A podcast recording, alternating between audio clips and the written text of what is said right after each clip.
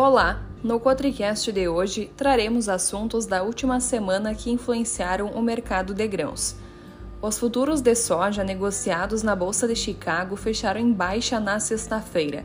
Traders embolsaram lucros após o mercado ter subido nas quatro sessões anteriores e acumulado valorização de 2,75% no período.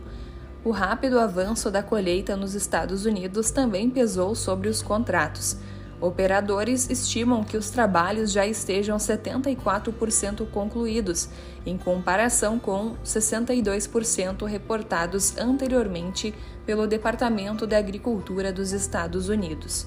O vencimento novembro da oleaginosa perdeu 13,25 cents, 1,1%, para 13,02 dólares por bushel.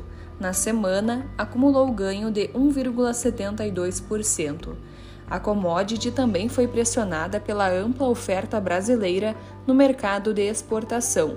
De acordo com a Administração Geral de Alfândegas da China, o país importou 7,15 milhões de toneladas de soja em setembro, sendo 6,88 milhões de toneladas do Brasil.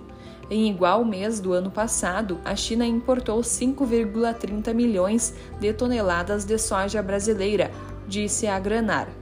Já as importações chinesas de soja dos Estados Unidos somaram apenas 133.692 toneladas no mês passado, em comparação a 1,15 milhão de toneladas um ano antes.